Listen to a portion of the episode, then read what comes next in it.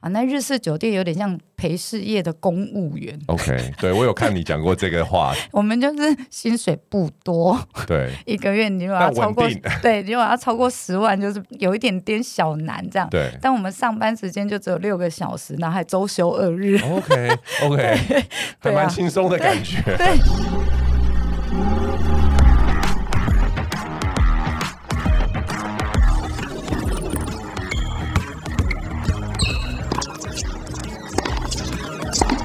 three, two, one, zero. All engine running. Hello，欢迎来到 Jason 的人生赛道。现在生活忙碌，许多人喜欢利用运动来平衡身心。杰森的人生赛道 Podcast 由我个人主持，将邀请到有运动爱好的创业家或者是领域达人，聊聊自己的创业经验以及领域专长。今天邀请到这个是知名的调通妈妈桑，相信很多朋友在电视或新闻上已经看过她。之前非常非常红的台剧《华灯初上》就有邀请她担任技术指导。哇，技术指导哎、我只听过武术指导，不知道妈妈桑的技术指导。那最近还出了一本新书，就让我们一起来欢迎喜宴娜。嗨，Oh my god！我还以为我在 ICRT 耶。 这声音也太像 ICRT 了。嗨，啊大家好，我是林森北路最出名的超熟辣妈妈桑，我是喜安诺啊。西安诺，对我对在其他的访谈就有对西安娜这个名字感到非常的好奇，到底对为什么会用这个名字？后来才听说，哦，原来是一个很本土的原因，是不是？为什么你会叫西安啊娜？哦，我就是英文名字，但其实它是意大利的一个城市。 是对，然后我国中的时候就是很迷歌剧，自己讲都不好意思。就是每一个阶段喜欢的音乐类型比较不一样。 OK，对，而且我还从歌剧直接跳到摇滚乐，跟啊、呃比如说你的朋友之间，但那时候他喜欢什么，你就会跟着听什么。对，对然后我那时候是呃喜欢听那个意大利的歌剧，然后就啦啦啦啦啦，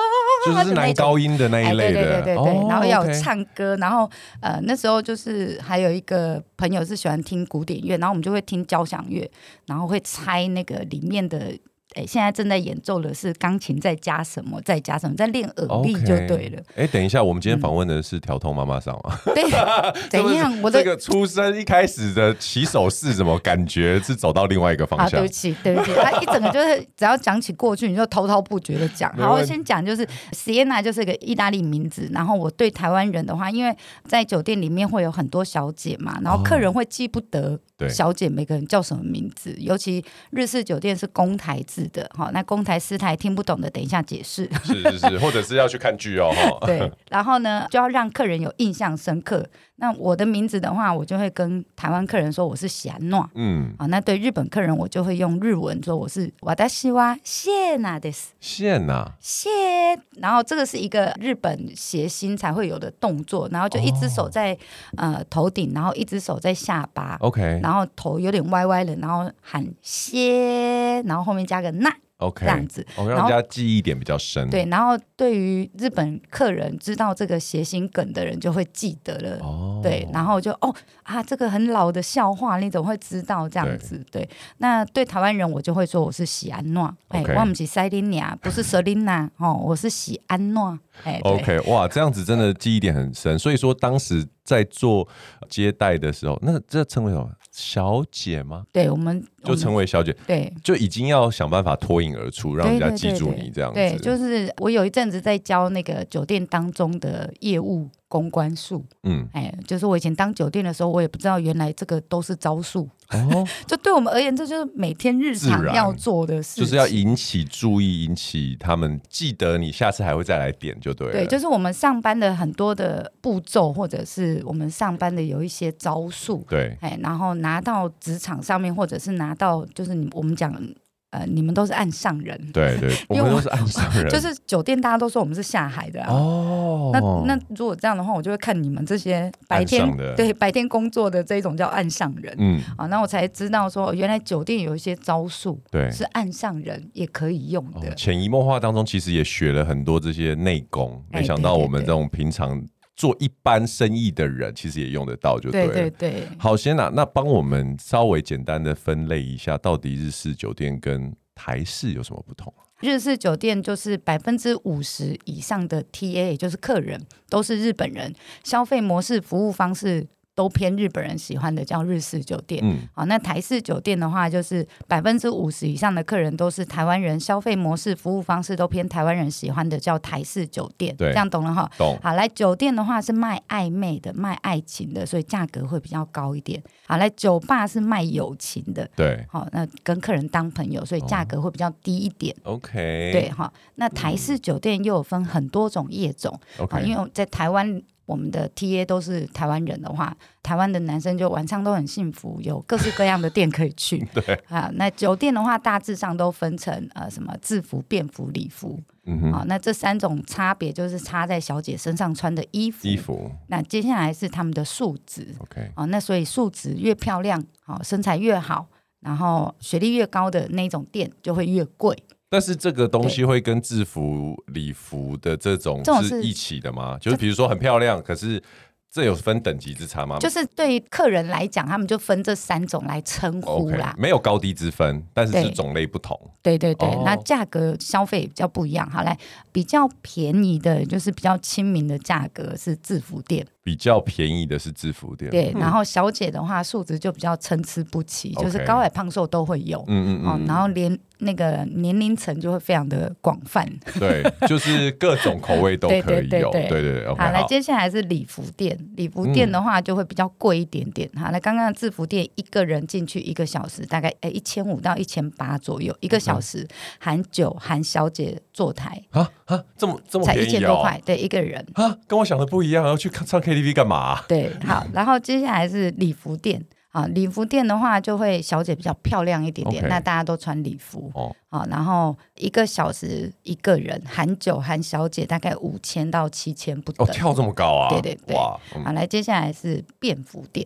便服反而对，最贵，嗯，便服的话就是小姐要穿自己的衣服，啊好，然后所有身高、体重，然后罩杯、学历都是有筛选过哦的。 OK，好，那像什么龙亨啊、新店啊这种，就是那这个就是一个人进去一个小时，就是可能一万五到两万起跳，嗯嗯嗯，对，就是比较贵一点。哦，对但反而小姐便都服晒店是过最贵的。对，呃，便服店对，便服店是最贵的。那日式日式酒店就没有分这么多这一些什么衣服啊、没制服没有。因为来台湾的日本人就这样而已啊，就你说一点点而已、啊。 TA 没有这么 多，是不对啊哦是？就这么一哦点点而已啊。然后最早的时候，在一九八零年代、九零年代，我们讲的调通商圈，就是在长安东路到南京东路，然后中山北到新生北这一块，有六百多家日式酒店，哇那最高时不期就是每一个巷子里面都都有塞满了日就是式酒一店？楼啊、地下一楼、二楼。可能都会有这样，那对日式酒店最高来到六百多家。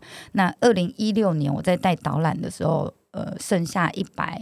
六十几家，嗯，然后疫情过后剩不到三十家，哇，差这么多。对，全部倒光了。那现在呢？疫情结束之后，有慢慢复苏回来了吗？没有，它一定会继续倒。哦，真的哦，它就像 B B 扣一样，不再被这个社会所需要可。是连华灯初上这样的节目出来之后，也没有让它对，带起这样的一种流行跟风潮嘛？有因为啊，有有有去看，但是现在没有这一种日式酒店我，。因为台湾人不喜欢吗？第一个是台湾人不会觉得日式酒店有什么好玩？有什？么好玩的，因为我们的我们就是否日本客人的。对，我觉得为什么会越来越少日式酒店，是因为呃网际网络的盛行，嗯然后智慧型手机的发达，对，所以导致日式酒店不再被需要了。好，那我先讲一下，就比如说一九八零年代、九零年代，你要学第二语言。要花很多时间跟金没钱，错。比如说像当时快易通一台就要一万五左哎，我右，记得这个东西，我去加拿大的时候有带，对不对？对，考试都用它很久作弊了的。吼， 超久。那不然在那快易通之前，你就是要翻纸本的没错没字错典，没错，对，那所以那时候你要学第二语言，要花很多时间跟金钱，因为不像现在网际网络垂手可得，对，对不对？对好，然后所以呢，当时日式酒店是为了。否这一些呃来台湾出差的日本客人，因为就很像你去加拿大，然后你为了工作去出差，或者是去住嗯在加拿大好了，然后你找到一间酒吧，然后会跟你讲台语，就是喂，叫爸爸，对，有没有一种很亲切的感觉？马上就想要把所有东西都买下来。对不对？就会觉得哇，我在这里竟然可以遇到就是金发碧眼，然后会讲台语，是对怎么一回事他了？懂我，懂呢，哎呦，对，那所以那时候的日式酒店就是否在台湾的日本人有一种解乡愁的感觉是。好，那接下来呃，网际网络开始盛行发达了，你要学第二语言变得开始轻松简单没了。错，好，然后甚至学校的教育方针也改变了，所以来台湾的日本人现在几乎每个年轻的出差客都会讲英文了。哦，对，那所以他他们就就直接去夜店了。他对对对，他可能就会 跑更远，然后更 local 的地方，对哦更台湾感觉的地方，大家就不会聚在这里。我为什么要来台湾再找日本的感觉？是，我回家就好了。哦也是，而且也没有像以前这么多 locate 在台湾的这个日本人，对是不对是对所以日本商务人士住在台湾的比例有开始也变少吗？对啊，对啊，因为八零年代那时候，就是日本也是刚好正在景气最好对的时候，嗯，经济最好的时候，对对对对对，然后呃，他们到海外去设分公司，就是非常的蓬盛勃行啦对真的对对，不止对台湾，那时候应该曼谷、纽约到处都是，对，然后接下来中国大陆开始开放外资了，嗯，对，他们然就后全部又过就去全部了。都过去了。对，真的，日式酒店有一度好像也在中国是有流行起来，对不对？有有那在时候沿，海地区，对我们家妈妈想一天到晚都被客人问说要不要去中国开店，然后价钱五倍， 对啊，嗯对啊然后客人都会说没关系，我出钱，我出钱这样。 所以在八零年代，日式酒店在这个全盛时期的时候，真的是一个好生意吗？对对对，而且我听以前的妈妈桑在讲，就是扣掉给小姐丰厚的薪水之后，一个月都净赚一两百万台币这真样。的假的、啊？ 我想说，哇，那不就是马、好一羡慕每个月都哦可以在台北买房子在嗯那哦时候？对啊，哇塞！乱羡慕一把的。那现在扣掉给小姐一个一个月， 现在就是都会倒啊，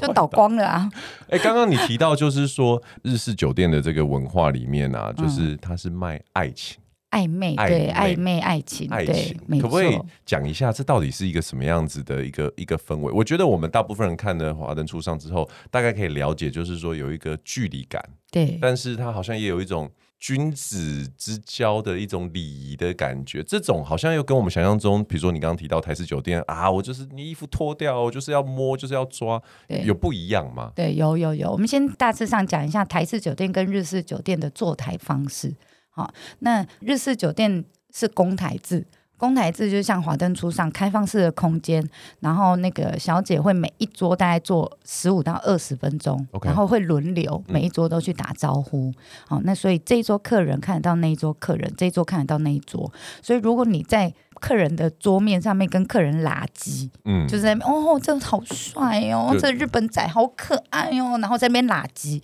另外一桌客人就会看到，然后就会说，哎、我也要。那小姐可以拉鸡，我也要拉鸡，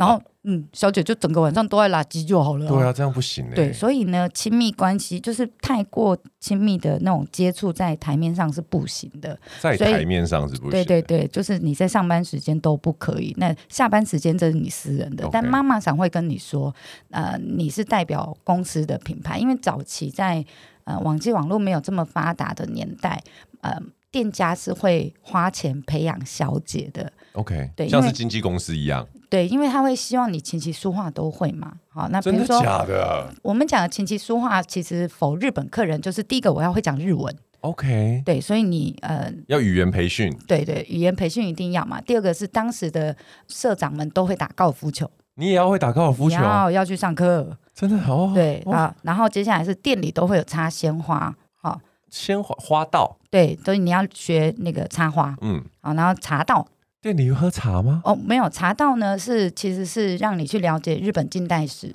哦，对，然后你要更了解日本文化，所以我们会到阳明山的一个日本夫妇家里，真的假真的，然后就土下，就是那种正坐，应该对就是就是跪在那个那个什么榻榻米上榻面榻，米，对对对对 对。然后就是开始听那个爸爸上跟妈妈上讲那个近代史的部分，然后会，我记得那时候是把历史都拿出来讲，然后哇哦想说这些公虾还完全听不懂，哇，他就是要培养这个小姐的气质，还有他们对这个文化的了解，对所以他们跟日本客人可以有更多的东西可以对对聊对，这就样才不会日本客人讲什么的时候你不懂嗯对啊。然后每天上班呢会有日本当天的呃报纸，然后会派一个小姐出来念头 条，就是、哎，你不说我还以为是某一些投顾公司他们早上的晨会哎，大概就是那种概念啊，对真啊的。然后就是我们会每天会轮流一个小姐，然后会把那个日本的财经、社会，然后运动，然后跟生活这四大版的嗯，呃 头条，要有一个小姐念出来。 听起来怎么说好荒谬啊！哦每次 每次到那个打这完卡，就会想说，该不会轮到我了吧？哦 但日是你文还没，对啊，你读的日本报纸就是日文就啊，日文啊，对啊，你要先用日文念出来。这还是快一通要先拿，没有没有，妈咪不会让我们拿那个。这怎么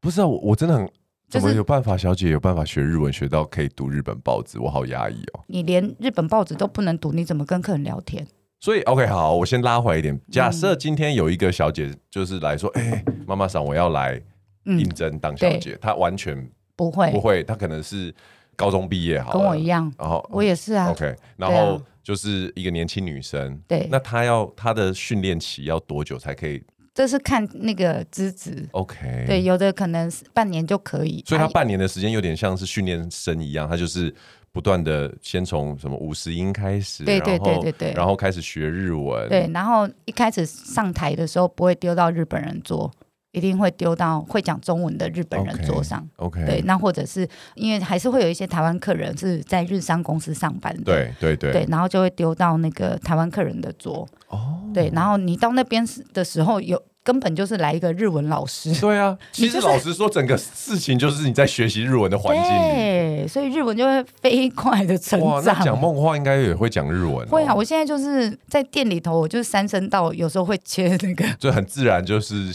哪一个舒服就讲哪一个。我完全没有办法看着日本人的脸讲英文。啊，我懂，我懂，我懂，我知道那种是一个很直觉的东西。， 对，然后你看着老外的脸，你没有办法讲出日文。 哦，OK，OK，所以 说把这个东西学习了，日本不只是文语言，还有文化学习好之后，然后呢，但是到目前都还没讲到酒店的专业。哦，酒店的专业就第一个，你这种基本功一定要先训练好嘛。然后我们再讲回来，台式酒店是私台制比较多。就如果没有去过台式酒店，就想象应该有去过钱柜好乐迪吧。嗯，就一个一个包厢这样子，那你你跟你的兄弟坐进去之后，你就开始选妃。哦对，好，那诶五个五个小姐进来，然后你就挑了一个，诶坐下来。那这个小姐时间就开始跑算嘛， OK 就算钱。好，然后因为台式酒店小姐的时间要算费用，所以那个酒钱会比较便宜。 ，OK，OK，对，那日式酒店小姐坐在你旁边是不会另外收钱，因为我们是公台，我们会转来转去，对，所以酒会比较贵。开酒是一个主要的收入来源。对，对对，那所以呢，在台式酒店的小姐容易被灌酒，嗯 OK 因为就是 all you can eat 啊， 对小姐是花钱的，酒比较便宜嘛。对然后在台日式酒店的话，就比较酒会比较贵一点。嗯 OK ，OK，对，好，那我们讲卖暧昧的地方，就是在这个转场在这个中间地方不一样。 OK，你在台式酒店就比较难卖暧昧，或者是基本上，因为台湾客人也不是说不好卖暧昧，而是呃服务方向比较不一样。那台湾客人是因为我们语言相通嘛，你不用去学这个无为不这些 people，然后所以客人对你会少了一份尊重。哦，对啊，好、那因为在日式酒店的话，客人会觉得哇，一个台湾小女生学日文、学插花，又会打高尔夫球，还会做菜，很厉害。哇，好厉害哦！嗯所以呃，日本客人看小姐就会有一种尊重的感觉，那 OK，就不一样了。哎、那个尊重啊，真的是打从心里的尊嗯重，对还是说日本的表面文化？我一直没哎很想问这个问题。应该是这样讲，如如果你在日本当地。就跟台湾的酒店其实是差不多的 OK，OK 呃，但是就很像你到加拿大去，然后你遇到一个金发碧眼的女生，对，非常努力的在学中文，懂，非常努力的在学台湾的文化，你然后会有一种敬佩的感觉。对，然后跟你讲说呃政治，然后跟你讲财经，然后跟你讲呃运动，嗯，然后他都懂一点点，你会不会觉得这个金发碧眼的外国女生很厉害？是是是，对，会会会，大概就是这种感觉。 OK。所以日本人看我们也会觉得哇，你这个台湾小美眉怎么都会？哇，所以你当时你花了大概多久？半年的时间就上开始挑战大联盟了嘛？就全日文的这样子的一个呃服务，嗯好像也花了两年吧，哇。对，可第是一年都在被骂， 对啊，可因为我相信，我刚刚是想问的就是说，因为一开始一定会，比如说讲错话啊，啊做错对动作做错对或者什么，对。是是什么让你在这个高压的环境之下撑下来？因为我看嗯很多有一些你的访谈里面会提到，其实这就是一个那个环境，就是一个每天你的自尊心、你的外表被 judge，你对你你要一直不断重建你的信心，又被打碎，重建什么对，那是台式酒店啊呐、哦，所以日式比较不会这日样子。式因为我们会自己转桌，所以还好。但后宫《甄嬛传》每天都在演、对啊就是抢客人这种戏码都会有。但我觉得比较不一样的是，因为我已经是末代小姐了，嗯，就是那个时候要应征女女孩子，新的女孩子进来已经非常困难 了，所以妈妈长不会对那个就是新进员工太苛刻。呃，但可是你在更早期的时候，比如说像两千年那个。二零一零年之后就很难找人了嘛，对，然后二零一零年，比如说两千年到二零一零的这十年，呃，妈妈想有严重的感觉到太难找小姐了。就是跟现在缺工问题很类似。对对，对，好，那再往前的两千年到那个一九九零年到两千年的这十年，那时候呃，妈妈上有感觉好像小姐不好带， OK，哎，然后小姐不好应征，但是到了那个二零一零年之后，哦，太难了。真的断崖式下滑。对对对对，然后所以那时候就会比较轻松，也没有那么高压，是因为呃那时候已经开始是员工做主的时间了。对对对，如果你不爽，你走了，他可能就没有小姐对对了。对对哎，讲到这个啊，嗯我觉得听众一定会很好奇，所谓收入的部分啊，在全盛时期，小姐的收入大概是怎样？我觉得那个是看个人手腕。对啊，就是你听过，因为我我曾经有一个朋友在台湾，他是在台式酒店做会计，他不是对做小姐，嗯，她是我国小同学，一个女生。然后有一次我们同学会的时候，我就聊到这件事嗯情，然后她就说。他们的店里面有一个小姐，对一天好像是四十万到六十万左右，然后连续两三年都是这样。那还是看得到的数目哎、我真的觉得很扯、那如果欸看不到的数目更好，更但是夸我张这欸个是唯一我在我听过，就是有人实际告诉我这样，我真的很好奇，到底收入的部分你有听过比较夸张的？台式酒酒店真的会比较多一点，为什么啊？呃因为那个台式酒店的客人会比较就台湾人嘛，花钱比较海派一点就会不一样。啊，对在台湾的日本人大部分都是有家庭的，哦，对，然后或者是年纪比较稍长的，对，对然后不会我这么脑充血就对了。我觉得是不太可能啊。但买房子给小姐，或者是买车子给小姐，这个都有听过啦，对但没有像台式酒店那么夸张的。 ，OK，我我有听过你分享，就是说有人会，比如说买车给小姐啊，或者是甚至买房子给小姐，这个是很常见的吗？没有，。没有很常见哦 当然也没有啊。 OK，但比较常见到的会是当时来，像我的前辈们都是像华灯初上那样，就是像阿纪有一个角色，就是对想要嫁给日本对人，就处心积虑想想要要嫁给上岸日本。对对对，然后这个的话，在日式酒店就蛮常看到的。那这样的几率，你觉得大概、就是以你的经验来说，这样的几成功率有多少？因为我们当时进来的时候，那个网际网络不发达，然后我们也其实跟其他店家哦都是敌对状态，对所以你其实很难知道说到底正确会有多少，但对确实就是有看过，也有听过，大概就这样。 OK，那这样子的情况就是他们就会随着这个客人对，就回日本了。回日本啊，然后或者是比如说她老公比较强一点，像我认识一个妈妈桑，她就跟着老公到处去出差，就是 OK，呃新加坡住个四年啊，然后再换去什么杜拜住四对年，然后再台湾再住四年， 然后哇哎再回日本再住四年这样子的啊、你讲到这个啊，所以以以小姐的寿命来说啊，我说的是他们工作上的寿命大概是多久？黄金岁月大概是什么时候到什么时候？因为日式酒店比较不一样的是，台式酒店看你的青春才对，就你越年轻，哇，青春才好，好残酷的字啊！青春对才，台式酒店你就越年轻越漂亮哦，那个钱就越多啊。那日式酒店有点像陪事业的公务员， OK，对我有看你讲过这个话，我们就是薪水不多，对，一个月你如果要超过但稳定，对，如果要超过十万，就是有一点点小难这样。对但我们上班时间就只有六个小时，然后还周休二日， OK OK，还对蛮啊轻松的感觉。对，但薪水就不高，然后再来就风险也很低，嗯哦，就是没有什么性骚扰或灌酒这样。那我就说我们是那个陪置业里面的公务人员，而且听起来就跟大家想象会有点不太一样，没有灌酒，也没有性骚扰对的酒店小姐，对听起来就像是优良产业一样。对我那时候进去的时候，就是还你是知是道你的店特别好没有没有没有真的吗当时的日式酒店都是走这样的。 ？OK，哦对，好，然后我进去之后，我也才觉得说，哦，因为我以前在台中念书，台中就什么金钱豹对啊一代公主系列那种什么之类的，就觉都得很都很屌啊，对，就台式酒店酒店就是长这样，怎么还会有分什么无微博嗯这样嗯嗯啊？一进去之后，嗯，Oh my god，怎么还会有这种日式酒店这一种？觉得备受礼遇有点有点奇怪，是不是？真的蛮奇怪的，就是哦，你还要来学高尔夫球？嗯，啊。哎、可是高尔夫球你就是要跟客人在白天的时候去打，啊对，这有收费吗？白天没有没有陪客人，白天不会另外跟客人收钱，啊，但我们看的是后面的效益。所以有，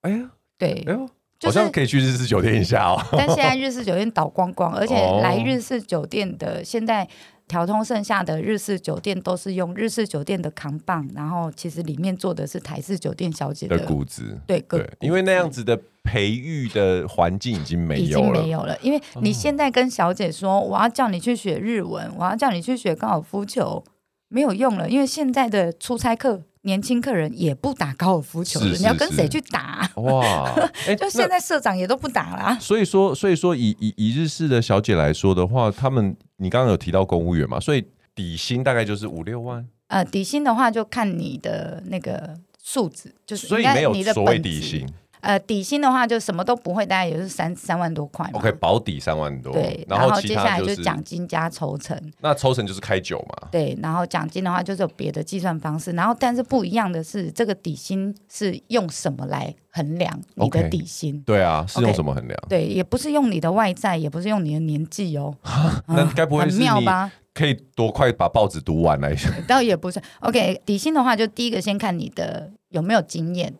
好 OK 那像我有经验，像我现在这个年纪，如果去应征，我底薪大概七万起啊，跳我以，为没有经验的比较贵。没有没有经验的比较便宜 OK 因哦 OK，为要花时间培养。哦 OK，因为你们这种是算是技术活，对对对嗯对对，好，那像我现在去打工的话，就是我的底薪会比什么都不会的来的高。是第一个是我有经验的，你不用再教我了，你把我丢上桌，我就可马以上帮你，就可以了对我马对上就可以帮你照顾好客人嗯这样子。好，那第二个比较重要的是，我手上有客人， OK。就是哦，我你可可以，以把它从别的地方带来。哦对 o 我可 k 以 OK，我可以帮店家带二三十万以上的业绩。嗯，对，那所以我的底薪就会比你这个什么都不会的来得谁都不高认识的来的高。对对对 OK，对对，所以差就差在这一个，第一个我有没有经验，第二个我有手上有没有客人，嗯对，那所以薪水的部分的话，就真的是差距比较多一点。 OK，可是很多的小姐走到最后，如果没有离开这个产业，就会像 Sienna 一样，就转成妈妈桑的角色嘛？这个也是很常有也的吗？呃，早期蛮多，现在就没了。 对，因为都倒光了。不是，就是再讲一次，就是这个这个行业已经是视为的行业了，对就不再被这个社会所需要了。所以就大部分的妈妈想，就是可能到后面就是我可能就是什么开饮料店啊、咖啡厅啊，对嫁给日本人 啊之类的，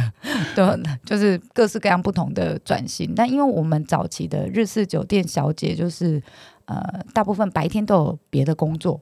所以呃也很好转。 OK，不像台式酒店一样，因为它台式酒店哈、情绪劳动会占比较大一点，而且上班时间比较长。嗯，因为有的店家是要什么待满十二个小时或十十二小个时也小太时，久了。我跟你，说真的，就是他的合约就是，就你进去的时候就要先打好合约，因为客人可能要选，所以你要有一直有一批人让人家对挑待在这样里头哦，OK OK 对 OK，但你吃喝拉撒什么在店里都可以做，你对可以也可以在里面睡觉。对然后呃，所以就是一绑就是十二个小时，对啊，然后那个精神压力或者是情绪劳动的部分就比较多一点。了解。嗯，对，在你的书里面有提到，就是关于专业小三的部 分，我觉得这个很想要听你跟大家分享一下，因为因为就像你刚刚有提到，来店里面很多客人可能他原本就有家庭嘛，对，甚对至对因为他原配应该都还可能在日本比较多，对不对对那如果知道是这样子的客人的时候，他们最想要的是什么？我觉得就是在台湾有一个呃知心好友的，我就说我们日式酒店小姐早期啦，真的很像他们在台湾的管家、秘书， OK，嗯然后什么斜线翻译、 斜线护士小姐、对斜线那个地管陪，之类的，嗯对对对，导游哦，对反正我们要身兼的任务超多，就依照每一个客人的需求去做不同的应变，嗯这样子，对啊，像我的客人就是，比如说他们要看医生，然后。需要翻译的时候，我就要陪着去看医生， 对，然后还要在想说，天哪，这专有名词的这，呃，哎，那个胃胃酸是不是？等一下，胃酸， 不知道怎么翻，但是还是得，而且就硬翻出来、啊。而且重点是，这是其实是一个蛮专业的东西。对，然后你还要讲到客人可以理解，然后对然后还要哦，比如说那个药拿来之后，然后医生跟你讲完中文的，然后你还要再把它翻成日文的， 然后你晚上跟他喝酒的时候，还要提醒他要吃药，对这对样。对啊，很累耶。好，那这些白天的互动我们都不会另外收钱，是 OK 因为呃，如果你多培养客人这种商务以外的互动。呃，客人就会把你当知心的朋友，嗯然后所以像我现在也会跟我的员工讲说，呃，你们跟这些客人互动啊，你永远不知道这些客人会在你人生的什么时候帮你一把，这样。那 OK 当小三这件事情也是一种， 呃，我个人觉得是一种职业道德，就像呃，我们这样子照顾日本客人的生活起居，就很容易，you know，对被晕产生船某嘛种情愫，对啊对对对温柔乡，对对毕竟是对，，那所以其实很多部分大概就是因为我们照顾他在台湾的生活起居啊，然后他依赖我们多，然后我们就就晕了这样子。你晕他也晕，对对对，大家晕在一起。对，那我我是觉得哈，呃，当小三要有职业道德。比如说小三职业道德，是我的什么，意思是说，因为现在小三的管道实在太多了，不止酒店小姐哦，小三的来源太多了，各各个地方都有小三啊对 stand by 这样子。真的好。那我这给一集不能给我老婆听到。这一集要给你老婆听到，好啊，我们我继跟你续说，听因为下去。我我现在要讲的就是这样，就是小三的来源就太多了。但呃，我觉得如果听众朋友里头，你现在正在当小三，或未来有可能会变小三的，那个音量转大一点啊哈、都要记得，反正你当小三就是要负责漂亮。好，那我哦个人觉得就是像我们在酒店里头，我们很很常会变客人的小三。好，那妈妈桑就会教一些 p e p l 比如说你要先知道客人的那个生活的习惯、起居，你嗯要什么时候传讯息。哦，不你要什造么时成候麻打烦电话？ OK 对对，你要，然后你什么时候该传那个问候的讯息啊？然后你的图片不能是你的照片，像我那时候当客人的小三的时候，我就是呃猫猫狗狗的头像，哦，如果他的手机被原配看到的时候，不会哦，哎呦，然后名字也不能太女生，哦，哎、你甚至把他的手机拿来把那个你的名称改成比较男生的比较样难的，子像是比如说同事这样对子，对对对，然后后面括号什么哪里认识之类的对那种比较正式场合，哎呦，对哈，然后接下来是如果有传什么比较暧昧的，要记得收回。好，然后或是提醒客人要记得删掉。 我我确定我不能让我老婆听这一集、哎啊，没有，还没，我还没讲完。我这先讲小三的部分，我对后面会讲正宫的部哦分。天哪，对，因为要有防有守嘛。对对对好，那既然都有小三出现，我现在正在帮所有正宫们教育好未来小三。知己知彼，是这样、嗯 o k 好来，所以小三呢，第一个你一定要有一个知道的，就是重点就是姐姐，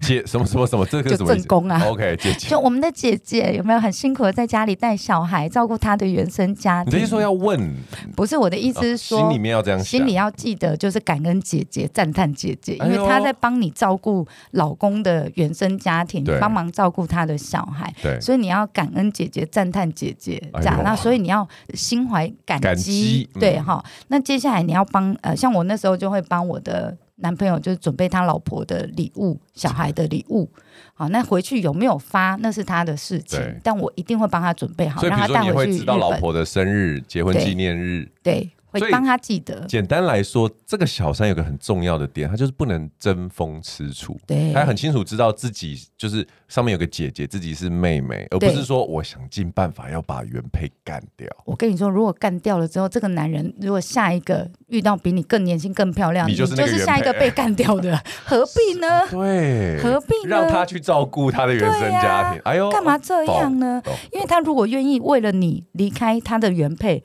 就表示他有可能为了更年轻的离开你啊，哇塞，对不对？真知灼见。OK 对 OK，好嘞，所以我们要做好我们的角色，我们要负责拿钱，负责漂 亮，对不对？好，那美丽担当嗯，对。然后如果看一下，哎，你的男朋友就是那个老爷， 老，我这这个员名外词都会这样子啊，的，对不对？员外需要什么？哈，然后什么时什么时候是适当的出现的时间？好，来，身为原配这个正宫的部分，嗯，姐姐就要教你们了，死都不准离婚。 哎，如果你发现他在外面有小三，不要哭，不要闹。你就是慢慢的把他那个，因为你是明媒正娶进来的，对，就是慢慢的把他名下财产转到你的名下去，哎呦，啊，一定要让他净身出户。不哭不闹，哎，对我们睁只眼闭只眼没有关系，你爱花你爱玩没关系，嗯，哎，你就信用卡也给他用下去，边还乐。哇啊！但塞，千万不要、 啊你怎么可以有小三？我要跟你离婚？什么？真的嗯你就放他自由吗？会不会也太爽 了？不准！哎，对，哎，你就开始虐待他的原生家庭也没关系。哇塞，虐待他的，哎，你的公公、你的婆婆，嗯哎，没有关系；虐待他的小孩都没有关系。对，哎，对，但就是不能轻易离不婚。能签字就对了，哦，那你要的话就是一本好戏啊，你知道吗？ 你他妈敢去外面偷吃，你就要懂得付出代价对啊，负那个责任呐、对不对？啊，如果你在外面还给我啊什么带个小孩子回来，是不是？啊，你也是，你是啊，嗯哇，你是哎、啊。其实这个这个守则好像放诸海内外皆准啊，不离婚，这好像真的就是最后最后的王牌我跟了。你说，对，因为你是明媒正娶进来的，所以要怎么叠对叠，就这个时候开始了。，对，嘿，那呃，我会跟正宫讲说，你就深呼吸，冷静，嗯，好，然后去找个律师来谈谈。哦，对啊，一定要的啊！开始如何收集证据啊， 对，征信社啊， 哦，开始布局哎、啊。你真的有遇过这样子的经验吗？比如我说你的你的同事啊，嗯或者是亲身有没有遇过？比如说被被征信社跟、啊，我一直很好奇征信社到底是怎么怎么运作的、欸哦，真的吗？有真的有一个那个，反正台湾有一个最大的征信社，我知道，对，每次很多加油站都会贴这个贴纸哎，对，然后他也有 podcast，我觉得你可以听看真看。的哦啊、哦，对对对对对对，他有我好像出一本书，什么万事屋的，对，呃哦，那个征信哦，那本书超好玩的。 ，OK，哎，就征信社的东西超多，我觉得你也可以找他们，就是互来动来聊一一下这一下样，，对，对，然后反正我现在给正宫们的意见就是，第一个那个律师先找，第二个 OK 征信社再找一下征信社真的是会有用的，它不是就因为骗人他的哦。可以帮你收证啊。 OK，对，好，那但是征信社一定要找那个，政府立案，不是啊，因为征信社哈，你先去买那个万事屋的书来看，来看就一下对对对，因为它真的会有很多妹妹嘎嘎的，美美呃嘎嘎，要然后很容易。要被骗钱这样子。哦对，然后我个人觉得，人在最难过然后失落的时候，那个运气都不会很好。那个对，对，所以一定要冷静，然后一定要好好的思考。然后我当然知道这个小三破坏了你的家庭，嗯，然后破坏了你你的那个婚姻的那个协调，还有信任，对，对，但这个东西绝对不是一天造成的。嗯，那可能在婚姻当中，你跟你老公的互动也可能本来就出了问题是了。那都知道生了小孩之后，老婆都会以小孩为重。啊，我现在很有感啊，对，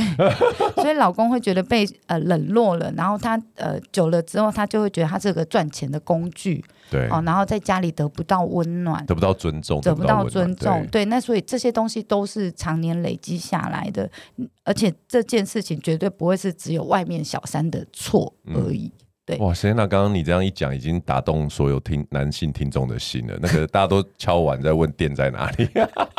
真的，因为你已经你你是同理男人了嘛，对让他们觉得说是被有被倾听的，然后有一个柔软的心里面有个柔软的一块，好像有被碰触到的感觉。所以我我还是要站回来，就是不管是你有可能现在未来当小三，或者是你正在当小三的，一定要记得底线要踩好，然后不要想要就是取代，取代这件事情。好，那要记得青春嘛，就是他有可能为了别的女人离开你，小四、小五都有可能出现。好，那你要的也是他的钱。不要想要从这个已经有家庭的人身上要得到什么温暖，然后什么身份的认同。嗯，那如果是这样的话，我劝你去找一个单身的，哦他就比可较以给简你单，你想要的了。对，好，那接下来是就是正宫的部分，我也是给了意见，千万不要轻易离婚。没对 错，然后要收证，然后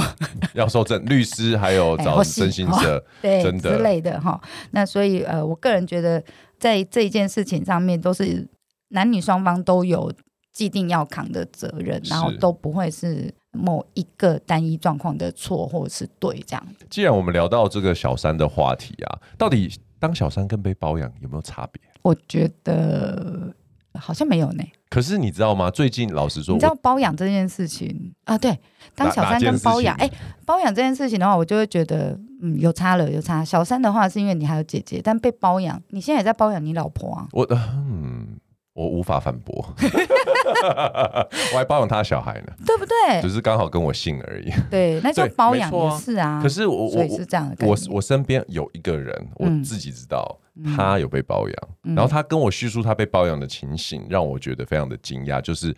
他们就只有信而已。嗯然后，但是他有固定给他钱，嗯，然后那个人他也没有也没有女朋友，也没有老婆，对，然后我的这个朋友有男朋友哦、嗯，嗯，所以我就很好奇，对啊，被包养的经验到底是一个怎么样的？因为包养这件事，就像我讲的，你也正在包养中，对，那所以包养的形式有很多种，然后根本也没有办法说清楚，然后讲明白。那基本上就是两个人谈好一个价嘛， 谈好一个价嘛，嗯， 然后谈好一个互换的方式。互换的方式跟条件内容是什么？对，哎，那内容跟那个就大家都不一样嘛，对所以我个人觉得，像你们现在的婚姻也是一个一包种养关系，某种包，养关系，对，啊，哎，所以也是，所以我觉得包养没有大家想象中的那一种那么多神秘色彩，但我觉得如果把那个标准放宽的话，每个人都有被包养的经 验哦。也是，也是。哎、回到我觉得节目到了最后啊，但是是我其实很想拉回来一个呃，最近很流行的议题，就是 Me Too 的议题嘛。是是是，在酒店里面，应该也会有很多这种，就是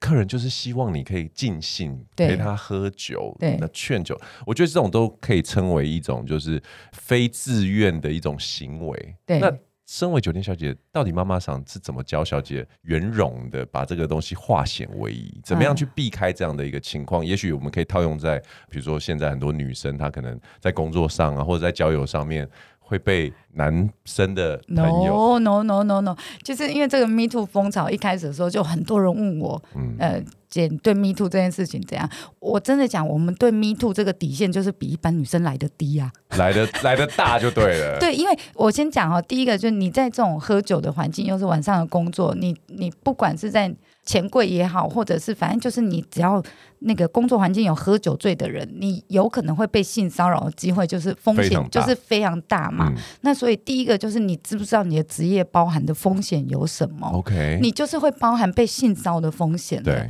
所以，如果你今天在晚上的工作，然后呃喝酒醉的一个环境，然后有客人摸你，然后你就开始怎么公审他，然后什么，这也就是太那个对，因为这本来就是这个是工作会有的职业伤害的一的部分，风险，对，然后看你有没有办法承接但我现在嘛。讲的是说，如果一般人，比如说对像我们一般人，对然后但是以女性听众来说，她现在嗯只是在一一般的公司上班，然那后就不要问我，因为我没有在一般的公司上 班，所以我就说我对 Me Too 的那个底线就是有但比有没较有低什一么点有没有点什么的。情况，比如说被劝酒的时候，我们可以嗯转换一下这件事情，不要真的喝不下了，可是客人嗯就是有点要硬逼你喝。就散酒的技巧而已啦散酒的技巧，对啊，有没有散酒什么技巧可以的话，就我也是。很需要，因为我不太会喝 酒。哦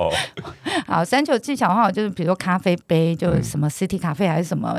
之类的咖啡杯，你就带半杯进去哦，啊，然后到你的应那个应酬的场合之后，那个就有点像你喝一口酒，然后又喝一口咖啡，去中和那个味道的感觉是一样的。所以你是但把它其实你综合是把它吐吐进去咖啡杯。哦，OK OK，就对是酒不要喝下去，这是一种嗯对、对，然后就是这是我最常用的招数啦，对。就是会啊，你这这个对被发现会被灌很多吧？呃，所以不被发现是一个一伎个技俩能。对对哦对，好，然后接下来是地，我做过地毯都是湿的，我绝对都会倒在地上，或是倒在自己的衣服上面，因为你没有酒味就很容易被人家发现， OK，所以你身上要有酒味。嗯，对，所以我会把那个 whisky 会倒在自己的哎，有地肩毯膀上，你就可以这样用哎哈，对有地毯你可以倒在地上，然后衣服衣服肩膀上一定要倒， OK，肩膀一定要倒一点，然后再到厕所去把它擦干一对点，但你就会有酒味。哦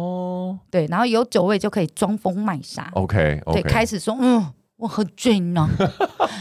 我喝很多呢，哇，你好像哦，哦，你好漂亮哦，哎，开始装疯 OK 哎就好了，哎，然后人家你是就不敢灌你你了。是喝酒脸会红的吗？对对对，我喝一口就红，跟我哎一样，我我是们超好装醉，对啊，对，然后我是那种烧酒鸡就会挂的体质， OK，所以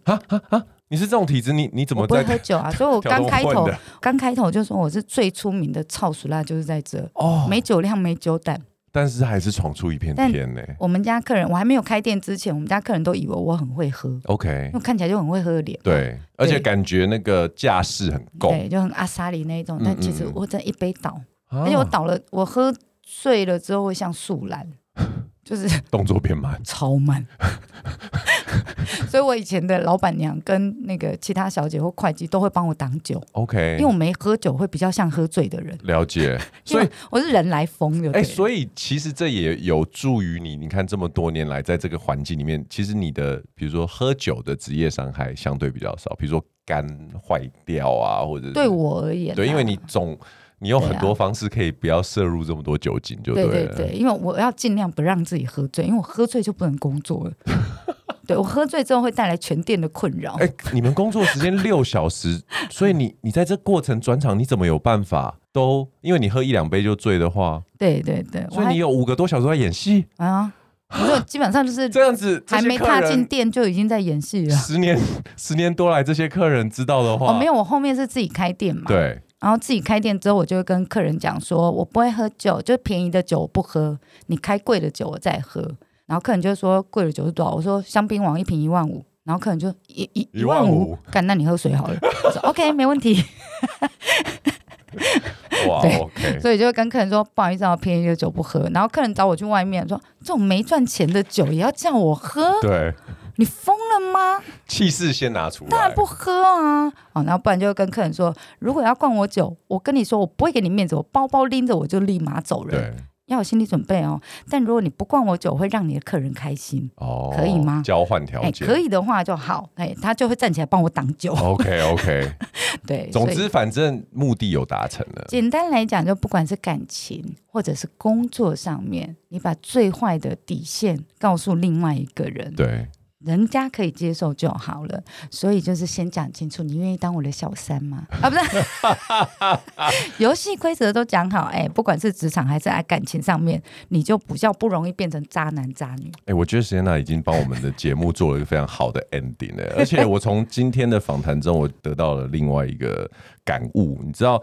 讲到酒店啊，比如说男生女生都一样，男生是客人嘛，嗯女生是服务的嘛，大家都觉得说这个在这个场所里面就像是一个竞技场，酒量。才是决定一切，其实不是。嗯没今有天听起来哦，是手手腕哎呦，对，来嗨翻一下，哎，来手腕怎么练呢？早上起床左三圈右三圈，这样子转你的手腕就对了。 硬要讲这个梗，所以人生真的到处都是靠着什么？是手腕啊，不是酒量，不是体力，哎没都错不是，就是手腕。好，今天非常谢谢谢娜来到我们 Jason 的人生赛道，谢谢今天很 Jason 很高兴听到你分享这一些谢谢。私密的东西。那也希望你的新书来，要不要打一下书？对，我的新书《华灯初上》，人生永远不怕夜黑，超长的 自己好像觉得卡卡的。谢娜的真情人生华灯初上，人生不怕夜黑。谢娜的什么？新书啦，哎笑呦，对好，啦，请大家多多支持。那我们是希我们希望下次还有机会请谢娜来上我们的节目。是来留下五颗星，然后跟评论哈，敲完谢娜再上来，我就上来再多教几招哦，好，我们下次见喽，拜拜。我是 Jason，拜。拜。